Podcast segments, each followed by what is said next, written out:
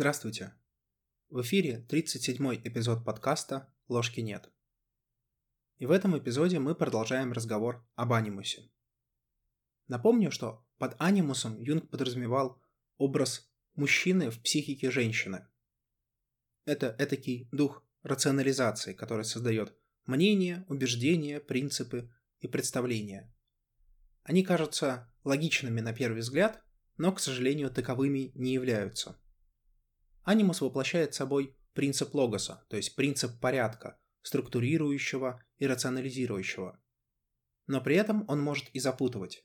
И в прошлом эпизоде мы как раз начали разговор о последствиях, которые может причинять анимус.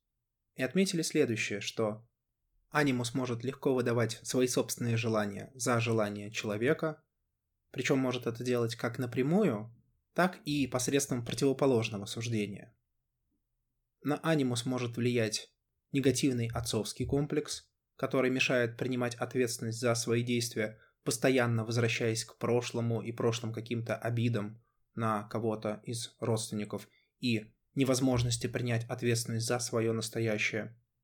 Анимус, в силу того, что он стимулирует появление огромного количества мнений, не имеющих под собой основы, так вот анимус может стимулировать к умничанию, когда ведется спор ради спора, но не ради выявления истины. Анимусу сложно сопротивляться, потому что сила его появления в силу нуминозности, в силу архетипичности, она сравнима с аффектом, сравнима с фобиями, в общем, большая. В этом эпизоде мы продолжаем разговор о последствиях, и сейчас я бы хотел сфокусироваться на функциях анимуса, связанных с отношениями. Как мы говорили два эпизода назад, именно проекции анимуса ответственны за возникновение отношений между женщиной и мужчиной. Женщины проецируют своего анимуса на мужчин. И, несомненно, эта проекция не может не влиять на возникающие отношения. Опасность здесь очевидно просто из самого факта проекции. Если не контролировать свой собственный анимус, то именно анимус будет строить отношения, а не женщина. Этот принцип можно представить и по-другому. Вот смотрите, когда вы вступаете в отношения с каким-то мужчиной, вы формируете у себя в голове его образ. Взаимодействуете вы в основном, конечно, не с реальным человеком, а с тем образом вот этого реального человека, который вы себе создали. И вот на этот образ анимус и может влиять. Если анимус контролирует личность, то он строит тот образ, который ему выгоден. И в итоге вы взаимодействуете со своим анимусом. А представь себе еще и обратную ситуацию, когда мужчина проецирует аниму на женщину. Таким образом, здесь вообще получается такая интересная история, когда в отношениях между, казалось бы, двумя людьми люди вообще не участвуют. Юнг, кстати, именно это и называл любовью с первого взгляда, когда женщина проецирует своего анимуса на мужчину, а мужчина проецирует свою аниму на женщину. Кто-то может сказать, ну а что в этом плохого? В целом, наверное, да. Супер плохого может быть ничего на первый взгляд и нету. Ну да, будет архетипическая игра между аниме и анимусом. Ну да, это будет немножко банально, если смотреть со стороны. Те, кто в этом будет участвовать, несомненно, будут испытывать огромную бурю эмоций, чувств, позитива или негатива. Ну, как бы, ну и ладно. Не все же э, коту масленица. Но здесь важно помнить, что подобные отношения долго длиться не будут. Какое-то время, несомненно, проекции будут держаться. Но в какой-то момент сила проекции начнет ослабевать. И вот тот образ человека, который был создан с самого начала, в основном с помощью анимуса, он постепенно начнет приобретать уже черты реального человека. Но просто потому, что будет накапливаться информация о человеке, женщина будет лучше узнавать мужчину, и вот в этом образе начнут проявляться настоящие, истинные черты. И никто не гарантирует то, что истинные черты мужчины понравятся женщине, если изначально ее образ складывался под воздействием анимуса. Анимус может действовать и тоньше. Опять же, напоминаю, что анимус — это принцип логоса, принцип рациональности, поэтому он вполне может использовать эту стратегию против личности. Он может спроецироваться сразу на неподходящего мужчину. Здесь очень хорошо отметила Барбара Ханна в «Анимусе и Эросе», другой своей книге. Другой излюбленный трюк анимуса – выбрать для своей проекции неподходящего мужчину. Когда женщину постигает горькое разочарование, он тихо нашептывает ей «Бедная девочка, но ты же знаешь, что все мужчины одинаковы. Ты можешь быть счастлива только в одиночестве рядом со мной». Таким образом, он постепенно плетет кокон вокруг женщины, полностью отрезая ее от окружения в противоположного пола. То есть стратегия получается весьма простой и понятной. Если анимус контролирует то, какой образ мужчины будет складываться в голове женщины, а, соответственно, анимус постоянно проецируется, то анимус может выбрать именно тот образ, который точно не подойдет этой женщине, чтобы, когда проекция спала, женщину постигло разочарование. И тем самым, получается, вокруг женщины создается этакий вакуум. Она один раз попробовала, не получилось, второй раз попробовала, не получилось, и в третий раз, возможно, она даже пробовать не станет, заранее зная результат. Получается такой эффект выученной беспомощности. И вот Мария Луиза фон Франц очень красиво это явление назвала анимус коконом. То есть таким коконом, который сплетается анимусом вокруг женщины, чтобы изолировать ее от настоящих подлинных отношений. Здесь очень хорошо как раз проявляется вот эта деймоническая природа анимуса. Анимус находится вне наших пониманий, вне нашей морали, вне наших ценностей. Он такая же часть природы, как и анима. Ожидать от него каких-то благ заранее просто-напросто глупо. Но и эта стратегия может быть не единственной. Анимус может спроецироваться на человека, который идеально подходит. Вот, казалось бы, ровно обратная ситуация. Если в предыдущем варианте Анимус заранее выбрал человека, на которого вообще не стоило обращать внимания, но Анимус сделал так, чтобы женщина приняла эту проекцию и разочаровалась, то он может сделать и ровно наоборот. Подобрать идеального мужчину, спроецироваться, и возникнет то, что называется идеальными отношениями. Чем за это человек будет платить? Чем за это женщина будет платить? Ну, тем, что она окажется фактически в раю, из которого ей абсолютно не нужно выходить. Помните в мифе об Амуре и Психее? Изначально Психея после своей свадьбы оказывается в подобии райского сада, где все хорошо, единственное, что она не должна делать, она не должна зажигать свет, она не должна видеть Эроса. И это очень хорошо вписывается вот в эту концепцию. То есть анимус подбирает идеального партнера с той целью, чтобы женщина не стремилась к самоактуализации, не стремилась пониманию, не стремилась к осознанию. Отдельный гештальт может возникнуть, если анима у мужчины сделает то же самое. Получится вот такая замечательная райская история, но райская в полном смысле этого слова. Адам и Ева которые еще не вкусили плод от дерева познания. И, возможно, никогда не вкусят. Тогда получится отличная, красивая история, которая, к сожалению, не будет личностной. Просто потому, что в данном случае вот этой взаимной проекцией управляют не люди, но их даймоны, анима и анимус.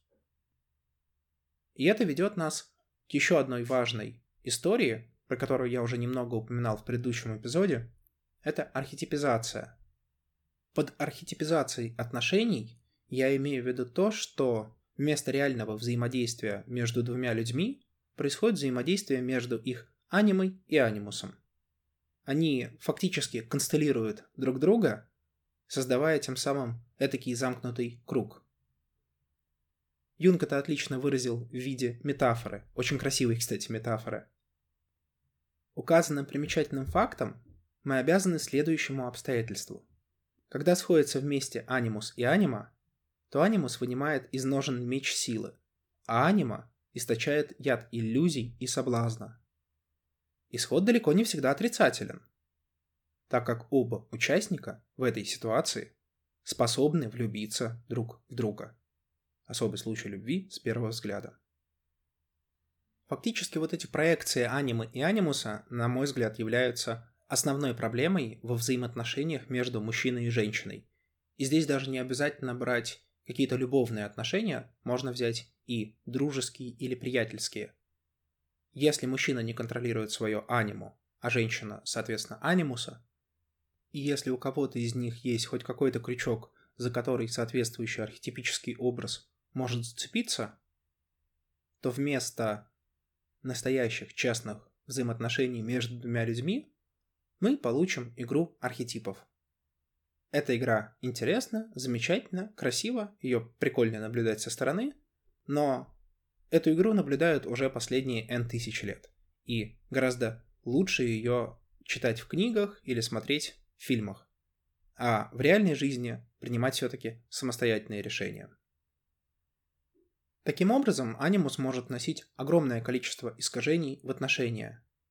Он может участвовать в них вместо самой женщины, он может подбирать ей правильных мужчин, причем правильных как в хорошем смысле этого слова, так и ровно наоборот, подбирать ужасных мужчин, просто чтобы она разочаровалась и осталась только с анимусом. Разочарование вполне в состоянии вогнать женщину в депрессию и тоску и создать тем самым вокруг нее этакий анимус-кокон, пузырь, через который уже не проникнет ничто. Но и обратное состояние, состояние райского сада, когда взаимные проекции выпали на идеальных людей, также несет в себе опасность, опасность того, что люди успокоятся и будут просто наслаждаться свалившимся счастьем тем самым отыгрывая не свои жизни, а архетипические истории. Окей, с проекциями более-менее разобрались, давайте продолжим разговор про последствия. Вообще, каждый раз, когда употребляешь слово «последствия», не может не вспомниться тень. И мы ее сейчас незаслуженно забыли. Анимус отлично взаимодействует с тенью. Можно сказать, у них даже есть замечательный союз. Союз анимуса и тени. Как это работает? Ну, смотрите, одна из функций тени — это дополнение сознательной установки. Ну, то есть, в тени мы вытесняем то, что нам не подходит, то, что нам не нравится, то, к чему мы испытываем отвращение, то, что мы не выбираем. Но речь идет о сознательных, ну или, если так можно сказать, полусознательных элементах. То есть я не выбрал скушать пасту, поэтому паста ушла к моей тени, и вот, соответственно, там теперь живет. Однако, помимо внешней установки, у человека есть и внутренняя установка. Как и в случае с анимой, анимус будет являться дополнением вот этой самой внутренней позиции. То есть здесь в целом полная аналогия. Более того, вот эти взаимодополняющие позиции могут образовать отличный союз. Барбара Ханна в книге «Анимус» пишет про это следующее. Юнг часто говорит о неком подобии бракосочетания между анимусом и тенью, о союзе, который значительно превосходит по силе слабое сознательное эго. На семинаре в 1932 году он рассмотрел этот вопрос очень подробно и отметил, что женщина должна владеть своей тенью, то есть осознавать свою низшую сторону, для того, чтобы быть в состоянии установить отношения со своим анимусом. То есть еще раз, на что это обращает наше внимание? На то, что если и тень, и анимус бессознательны, то бороться с этим тандемом, с этой замечательной сладкой парочкой, становится практически невозможно, потому что их сила превосходит эго. В целом, наверное, и каждый из них в какой-то аспекте превосходит эго.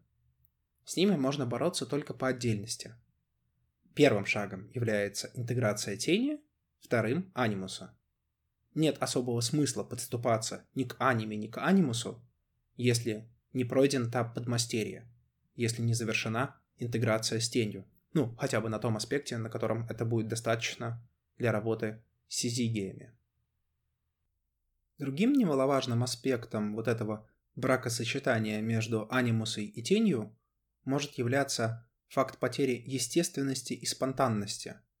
Это когда ты пытаешься вести себя достаточно аутентично и по-настоящему, но при этом внутренний голос нашептывает тебе «Теперь тебе следует проявить эмоции. или «теперь стань абсолютно пассивной». А затем быстро, словно вспышка молнии, как говорит Барбара Ханна, говорит «Ну давай, давай, тебе нет ни капли женственности» или «Как ты вообще можешь такое говорить?» Это приводит человека к противоположной тенденции, собственно, в лапы к тени. То есть из этого мы можем сделать очень интересный вывод о том, что события всегда нужно трактовать двояко. Не всегда они могут быть чистым проявлением анимуса. Это вполне может быть тандем. Тогда возникает крайне любопытный вопрос. А все же, как поймать анимуса? Как разобраться в том, на что он влияет и как?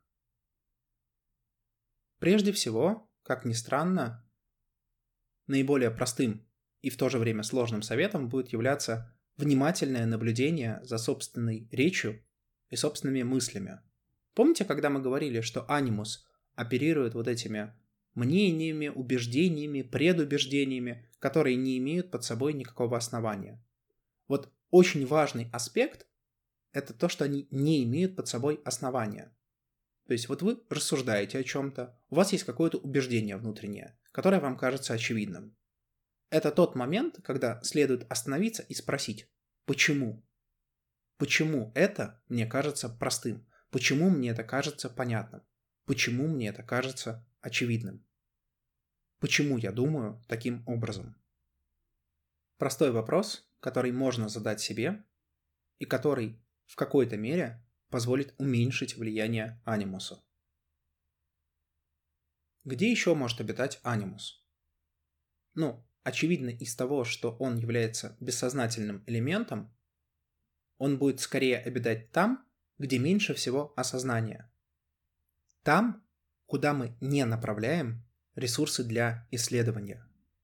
Здесь Ханна пишет, что Юнг часто подчеркивал, что когда анимус вмешивается в нашу повседневную жизнь, то обычно это происходит в тех вопросах, которые мы не удостаиваем всесторонним сознательным рассмотрением.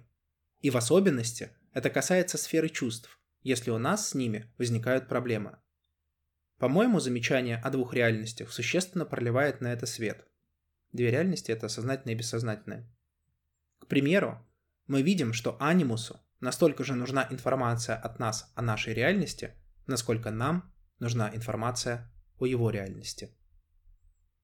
Здесь проливается еще некоторый свет на то, что можно делать с анимусом, но об этом мы поговорим чуть позднее, хотя сейчас уже можно сформулировать эту мысль, что проявляя внимание вот к этим элементам неосознанности, к тому, на что мы не направляли раньше внимание, но что так или иначе констеллировалось или актуализировалось в настоящем, мы тем самым не просто лишаем власти анимуса над этой частью нашей жизни, но и помогаем ему осознать это. То есть тем самым интегрируем соответствующее содержание. Еще одним способом найти анимуса является анализ отношений. И здесь в целом отношения необходимы для того, чтобы его найти. То есть помните, мы говорили о том, что анимус проявляется прежде всего в проекциях на мужчин. И если таких проекций нету, то и говорить, собственно, особо не о чем. Да, наверное, как-то познать анимуса в этом случае можно, но сложно. Проще всего через отношения. То есть, вот помните, когда мы говорили про анимуса и про анимус кокон, который он сплетает, чтобы изолировать женщину от мужчин? Это вот как раз способ сокрыть себя. Нет отношений, невозможно идентифицировать анимуса, невозможно как-то ограничить его власть. Таким образом, необходимо создавать отношения для того, чтобы была возможность как-то анимус исследовать. И последний способ, который я бы хотел упомянуть, это то, что необходимо оценивать свои собственные желания и то, как вы их контролируете. Здесь очень хорошо высказался Юнг в своей работе «Видение». Когда вы потакаете влечению, вне зависимости, направлено ли ваше желание к небесам или ведет в ад, вы тем самым предоставляете аниме или анимусу объект. Таким образом, они оказываются во внешнем мире, а не во внутреннем. И вещи, которые должны оставаться под покровом ночи, выходят на дневной свет. То, что должно быть у вас под ногами, теперь над вашей головой. Но если вы можете сказать «Да, я хочу этого, но все же я не привязываюсь к этому. Я решаю получить это, и я попытаюсь получить это. Или если я решу отказаться от этого, я откажусь?» Если таково ваше сознательное отношение к этому вопросу, то вы не оставляете возможности проявиться аниме или анимусу. Но если вы захвачены вашими желаниями, то в действительности вы одержимы. Таким образом, мы отметили следующие способы, как можно найти или поймать анимуса. Прежде всего, наблюдайте за собственной речью и собственными мыслями, пытайтесь отлавливать очевидные мысли и спрашивать себя, почему они для вас очевидны. Ищите те места, в которых у вас нет осознания и которые проявляются. Проявляются каким-то образом настоящим. То, на что вы не обращали раньше внимания, а сейчас вдруг почему-то это всплыло. Возможно, это как раз проявление анимуса. Стройте отношения для того, чтобы посредством отношений наблюдать за проекциями анимуса и что-то для себя вытаскивать из этого. И пытайтесь все-таки контролировать ваши желания, а не попадать в ситуацию, когда желание контролирует вас. На этом я предлагаю закончить этот эпизод, а в следующем мы поговорим о том, как можно противодействовать анимусу и какие есть стадии его развития. С вами был подкаст «Ложки нет». До новых встреч!